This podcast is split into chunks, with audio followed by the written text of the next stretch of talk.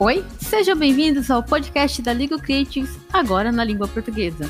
Eu sou Olivia Boretti e serei a host desse podcast, que é inspirado no modelo já traçado pela fundadora Tessa Manuelo, que desde 2017 vem inspirando vários advogados e profissionais no meio jurídico a pensar de uma maneira diferente e inovarem em suas áreas de expertise.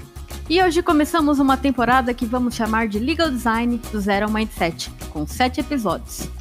Neste primeiro episódio, eu vou trazer os insights escolhidos dos estudos sobre o Legal Design feitos pela Tessa Manuelo. Se você acompanha a Legal Creatives Internacional, vai reconhecer os pontos que eu vou comentar aqui. O termo Legal Design apareceu pela primeira vez em 1992 com Colette Brochik, pesquisadora sênior associada na Unidade de Visualização Legal da Universidade da Suíça. O trabalho dela é focado na visualização de normas legais. Conceitualmente, Legal Design é uma abordagem interdisciplinar para aplicar o design voltado ao usuário com o objetivo de evitar ou resolver problemas jurídicos. Ele prioriza pontos de vista destes usuários da lei. O propósito é fazer com que o sistema jurídico fique mais centrado no usuário e se torne mais efetivo através do uso do design. Nas falas de Margaret Hagan, Legal Design é a aplicação do design voltado ao ser humano para o mundo jurídico, fazendo com que os sistemas e serviços jurídicos se voltem ao usuário e se tornem mais utilizáveis e satisfatórios. Na visão de Tessa Manuelo, Legal Design é a aplicação do design no direito para criar uma melhor experiência para o usuário dos serviços jurídicos, produtos, organizações e sistemas. Aplicar conceitos visuais em projetos na área do direito visa melhorar a comunicação e a entrega das informações de petições, contratos, projetos de transformação digital de todo o ambiente jurídico, entre diversas outras possibilidades. Em seus ensinamentos lá na Academia da Legal Creatives, Tessa nos leva ao Egito para entendermos o porquê de usarmos a visualização de normas legais. A escrita do Egito Antigo é conhecida como hieróglifos, os quais foram desenvolvidos no período dinástico. Hieróglifos foram desenvolvidos de pictogramas.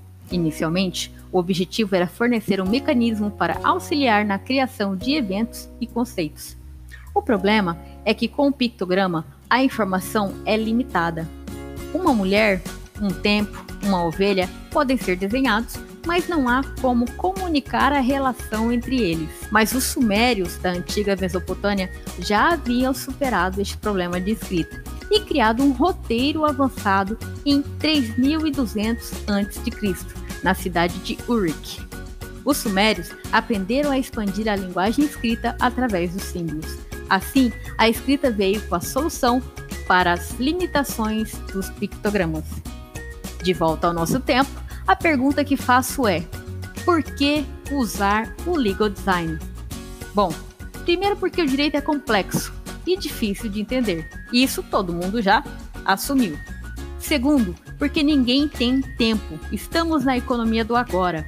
E terceiro, estamos com excesso de informação, já que nas últimas três ou quatro décadas o mundo ocidental tem testemunhado uma grande mudança nas formas de produzir e ler textos que circulam socialmente. O legal design oferece uma verdadeira transformação, já que utiliza do design cujo conceito está ligado à resolução de problemas, sobre como navegar por meio de estratégias e funcionalidades para pensar, evitar ou solucionar uma situação de conflito de interesses.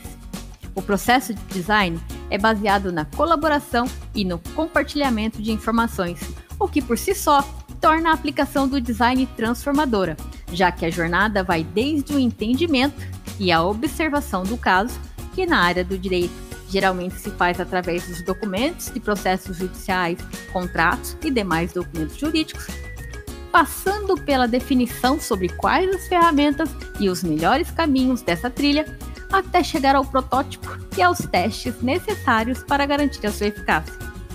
E o design tem diferentes ramos definidos por qual tipo de desafio o design está tentando resolver. O design tem diferentes ramos definidos por qual tipo de desafio o design está tentando resolver.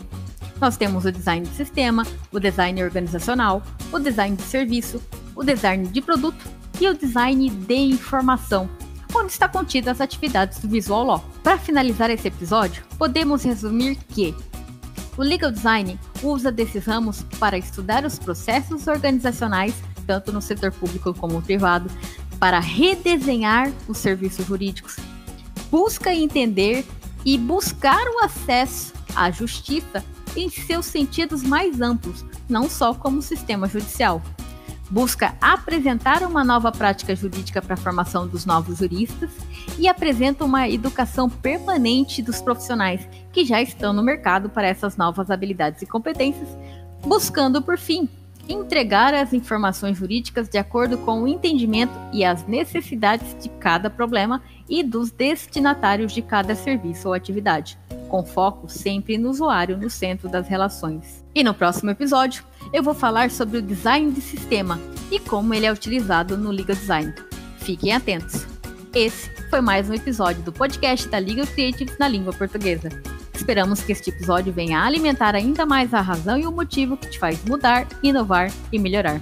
Não deixe de comentar o que achou deste episódio aqui e também lá na nossa comunidade. Acompanhe a Liga Creates nas mídias sociais e até breve.